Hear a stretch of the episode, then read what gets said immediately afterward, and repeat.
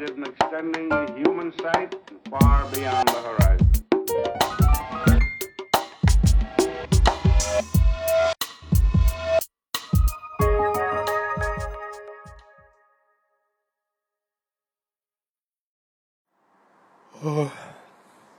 下课了，提问吧。就我们昨天您讲那个卡拉卡拉大浴场的时候，那个好像是有点偏世俗性的，就是普通人他可以去娱乐啊或者什么什么的东西。嗯。那就是中国在秦汉或者说历史上，啊就是秦汉那个时期有没有那种普通人，比如说去嗯喝喝茶啊、看个戏啊，嗯嗯，就是这样一个公共性的娱乐性质。嗯，对，刚刚才说的那个市场里面肯定有。首先，市场不仅是有购物啊、娱乐这些哈，市场在中国历史上还同时承担这个刑场的功能，对吧？北京推到菜市口斩首，那个汉朝也都是在那东东西市这些，因为人很多嘛，可以杀一儆百，知道不要不要违法，所以大概市场首先肯定就是公共活动的中心了，啊，然后也会发展出一些小型的这种公共的建筑吧。刚才有的同学说百戏楼哈，那些挖出来的不知道它是属于住宅自己私人的还是那个公共的啊。更重要的是，佛教进来以后，佛寺来了。对，宗教建筑通常是承担这个功能的。在中国古代哈，如果说城市公共空间的话，做出最主要贡献的通常是佛寺。比如说发展到北京到了一个什么程度，做这方面研究的学者去数乾隆图里面啊，《乾隆京城全图》里面的这个佛寺，发现内城就有一千多座，啊，换句话说，几乎每条胡同里都有一座到两座的寺庙，啊，不是说大家有这么巨大的信仰的需求，一天不拜佛就不行了，是他其实还提供很多公共的服务，啊，所以你要其实看历史小说的话，《西厢记》啊这些。很多美丽的这种邂逅爱情故事发生在寺庙里，这个很有意思。唐朝也是一样，唐朝大概每个礼坊里都有一一个佛寺。那汉朝就是比较早的时候，这个佛教没进来嘛，就不知道我们自己的那个信仰空间是不是承担这种公共空间的功能，或者是说我自己看的东西不够哈，后我我还没有捕捉到你感兴趣的这一块。但是往后基本上是这样的。而且我发现一个特别让我感触的事情是，日本的佛寺到今天依然承担着这种城市公共空间的功能啊。首先呢，佛寺就是大家的墓地，佛寺就基本上承担这个火葬场、殡仪馆 该承担的这个所有功能，这是其中之一。再一个就是这种公共交往，很多很大的这些佛寺真是大家社交的地方，不是开开玩笑的。有有有一次看到一幕，我特别触动。我在京都一个叫西本院寺的地方，看到两个摩登女郎哈，穿着非常时髦的，坐在那个古代寺庙的那台阶上聊天。他们就是约了来这儿聊一聊、聚一聚，不是今天来拜佛的，这是他日常生活的一部分。反过来想一想，我们这种传统基本上不在了哈，就很少有说两个时髦的女郎说，哎，今天我们约去哪里？哎，我们雍和宫一样那个，或者我们白塔寺怎么样？那塔下。不太会这样，除非是比较热爱建筑艺术的。其实我觉得现在在那个有一些寺庙，它依然承担着那个社交的功能。比如说，比如说在广州就很明显，就是市区里面北就是很热闹的北京路就有有一个寺，然后像北京的雍和宫，其实我觉得它偶尔也承担着一些这个社交功能。呃，在很多影视作品里面，就是汉代建筑，它是通常能够就是。就表现的比较多，我觉得就是对比唐代、宋代，然后清朝以及汉代这几个比较典型的那个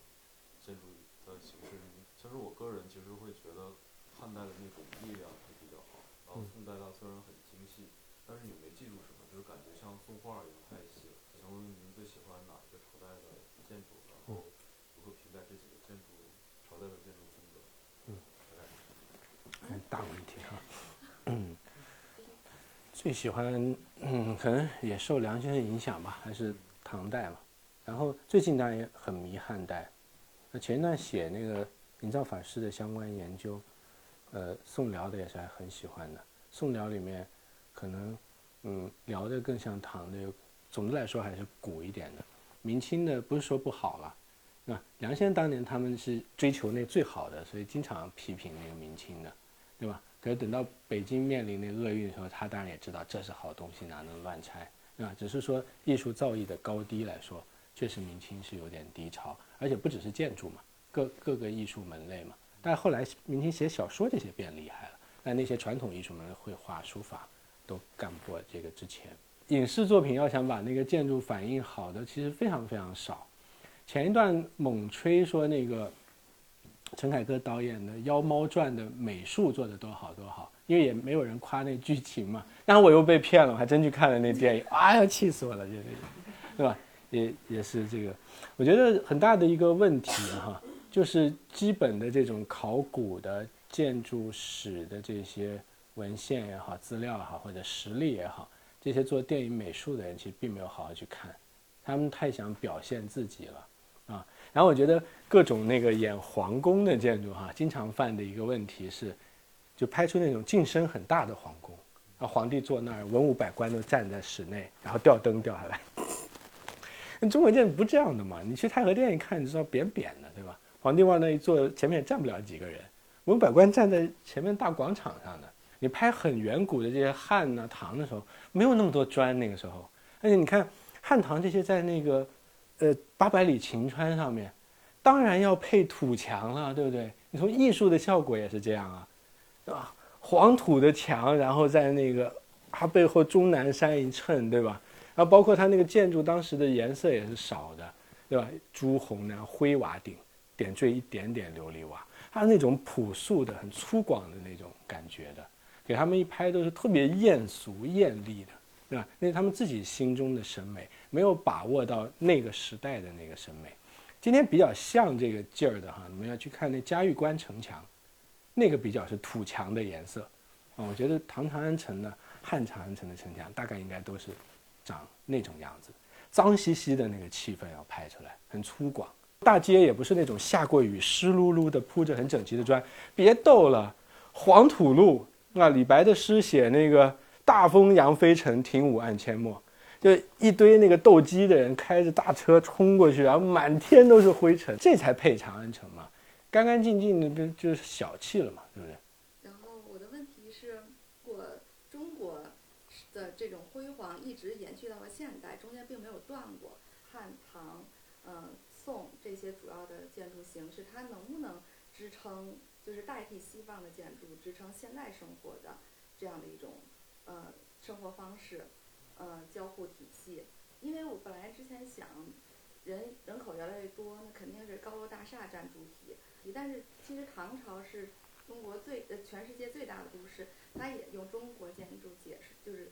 解决过这种人口密集的问题。所以我就是想问，如果呃中国的中国的建筑，它有没有可能在就是在假想的世界里，以他的优势，然后在现在的生活中。给我们截然不同的相反的生活体验，或者说，在未来中国的建筑能不能有它的自身的不可代替的条件，再次成为主流，或者是就是得到它应该有的一席之地？大概是这样的一个。很有意思啊，这视角很别致 啊，因为历史不能说如果嘛，对吧？我们现在就是大胆畅想一下，嗯，其实很感慨的一个事情是，我我们本来和西方是平行的发展的。对吧？然后，如果大家大家都变得那个文化很发达，是很好的一件事情。如果是那时候很好的延续下来的话，我觉得就会像当年佛教进中国一样，就我们很好的就把这个外来的文化消化了，然后变成一个有自己特色的佛教，有自己特色的佛寺就会盖出来。如果那样平顺的过来，我觉得我们会发展出很多来。从建筑本身而言，那就是原来有着高超技艺的这堆匠人。开始发现国外的其他的技艺进来，那就看看自己这个和他这个怎么结合在一起，发展自己的东西呗。然后盖我们的摩天大楼呗。啊，就是因为古代被逼着盖上楼的时候也会上楼的，要盖佛塔不就嘣嘣嘣上去了嘛？看到了那个南方，尤其是那个皖南徽派的时候，他那个耕地非常的宝贵啊，人口又稠密，就上楼了。在那个陈坎那个村子里，平均都是三层楼，三层楼很小的天井，就是一旦那个人口多了，地少了，砰砰砰就上去了。这个匠人就会开发出一套盖高楼的方法。那也一样，比如说啊，那个混凝土进来，钢筋进来，玻璃进来啊，假设这些都不是我们发明的，但我们匠人还有自信心的时候，我们也会消化这些，对吧？然后做出一个中国的这个现代建筑来。其实过去梁先生他们的愿望挺是这个的，就所谓的中国建筑的文艺复兴嘛。就我们学了中国古代建筑，掌握这些知识，现代的知识我们也掌握，我们能不能做出一种一看就是有中国文化特征的这种中国现代建筑？现在有点遗憾的就是这个，倒也不是说我们都住进了西方式的房子，我们就特别痛苦，那不会嘛？就是那种文化认同感没有，对吧？不是，那就是刚才那个文娜姐那个问题，就是，呃，就是从当年那个呃王树得普利策以后，然后明显感觉到国美那一派，就是可可能是可能是会回答我们那个问题的一种解决方案，包括他们兴起的文人建筑以及中国呃在现代主义下就是呃这些材料和结构又加上中国的形式，他们那那那种方法和策略会不会是一种解决方案呢？而且就是接触到他们以后，也发现他们思考建筑的思路也的确是呃跟古人那种文人建筑沿袭下来的一种方式。那你你怎么评价他们的那种就是这就是那种方法？很好的问题啊，你你不学建筑还真有点可惜了。呃，那很遗憾，那个王树的建筑没有实地考察过，就是了解不算特别多。但我至少可以肯定的是，西方把普利兹克奖颁给他，一定是因为它的设计里面有中国的很很比较浓烈的中国的味道。但因为我没有实地看过，不好评价它这是不是就是非常的这个呃康庄大道啊。我倒是可以说另一个人是贝聿铭啊，贝聿铭很好玩，他就是现代主义泰斗嘛，对吧？就是接受西方现代主义那套东西，然后做到登峰造极，普利兹克奖也得，然后还是在造卢浮宫之前啊，他最重要的项目还没出来，已经得普利兹克奖了。可是老了老了，他挺想那个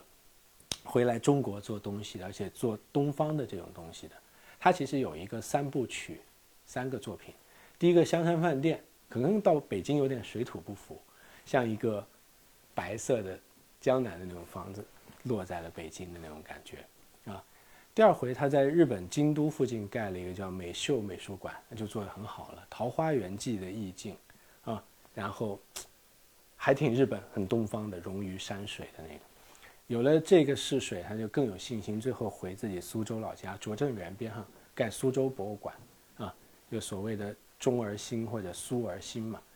现代建筑的知识掌握，又续上中国传统了，尤其是他苏州老家文脉，他从小在狮子林长大嘛，啊，所以苏州园林的那种东西浸润在他心灵深处吧。我想，在晚年的时候，这个创作的时候，这东西就自然流淌出来了。我觉得那个是挺是一个正道的啊，至少是一个努力的方向嘛，啊，而且他也做到了很高的品质，这这个是非常好。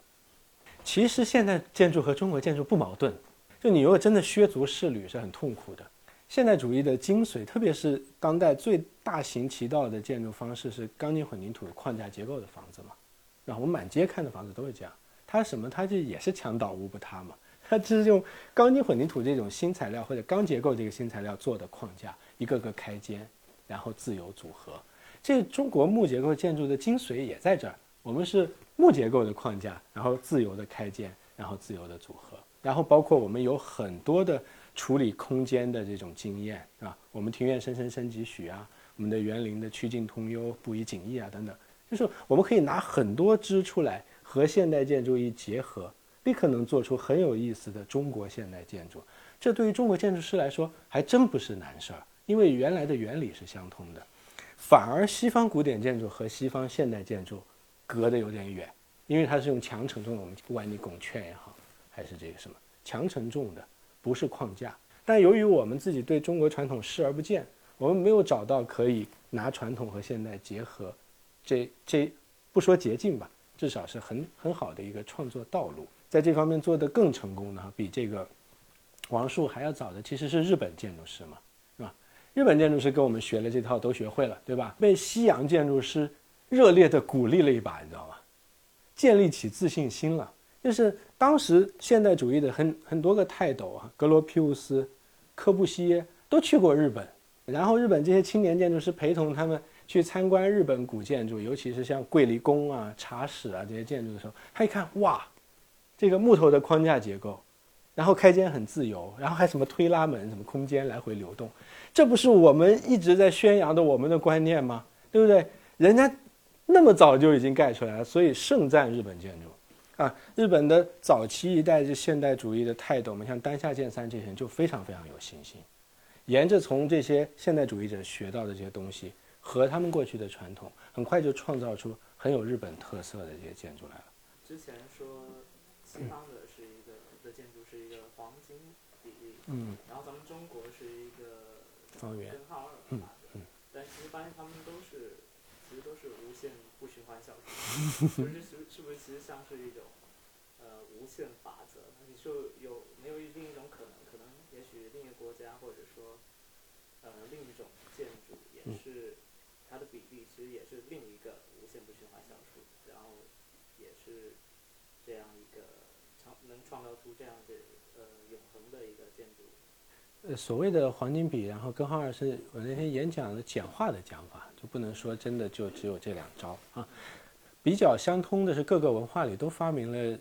圆规和什么三角板、矩尺这些东西，就方圆之间的关系，人类的理性是会很本能的捕捉到的。大家被这个造物主耍得一愣一愣的地方是在，无论你是多杰出的数学家，你也没办法改变这个事实，就是派是一个乱七八糟的数。然后方和圆的关系也是乱七八糟的数，各种乌七八糟的无理数，你拿它没辙。本来圆多美好啊，方多美好啊，套一下也很美好啊，可变成数学怎么没办法呢？对不对？嗯、这很奇妙的。就比较深信美是被数学定义的，是毕达哥拉斯学派嘛，对吧？那些数学家同时又是音乐家，发现音乐的和谐是因为数的比例嘛，那就更深信不疑美蕴含在比例当中。在造型艺术当中也这么认为，对吧？当然也有很多派的人不理这个嘛，因为事实是啊，你就那你也画一个根号二的立面好了，然后设计完特别丑，怪谁去啊？对不对？那一定还有别的法则在起作用。我有个朋友给我一个很好的启示哈、也是大建筑师哈、他就说，其实是可以用直觉来解决美的嘛。所有人类所最后找出来的这些法则、这些比例，可能是因为先有了美，对吧？然后太想把这个美捕捉下来，量完发现是这个，对吧？然后就反复的用它。我觉得对于天分好的人，其实就是直观好；对于天分差一些的人，可以通过教育来获得，对吧？他可以遵守某些定律嘛。那么匠人群体，匠人群体比较偏这个遵守定律的，因为他真的要干活嘛，干活不能太跳跃，如果有，所以叫规矩嘛，啊，但肯定有凌驾于它之上。